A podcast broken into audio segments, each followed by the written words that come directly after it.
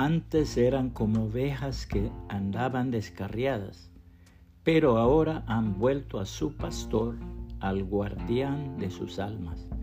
Primera de Pedro 2.25, nueva traducción viviente. El pastor divino. El Señor Jesucristo tiene un corazón de pastor latiendo con amor para ti, no importa cuán lejos hayas vagado de Él. Nuestro Dios tiene el ojo del pastor que a través de la oscuridad de la noche ve esa oveja extraviada por donde quiera que se encuentra.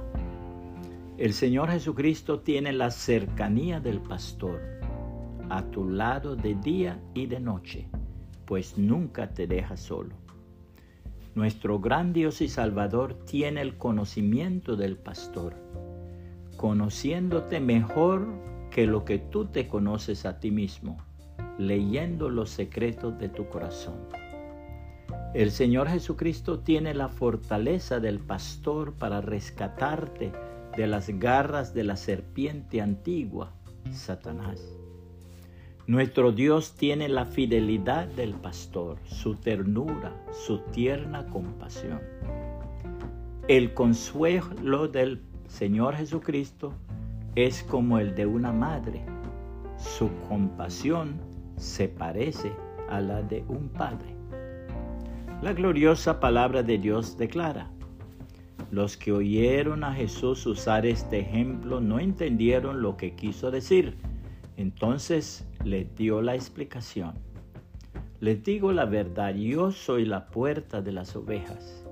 Todos los que vinieron antes que yo eran ladrones y bandidos pero las verdaderas ovejas no los escucharon. Yo soy la puerta, los que entren a través de mí serán salvos. Entrarán y saldrán libremente y encontrarán buenos pastos. El propósito del ladrón es robar y matar y destruir.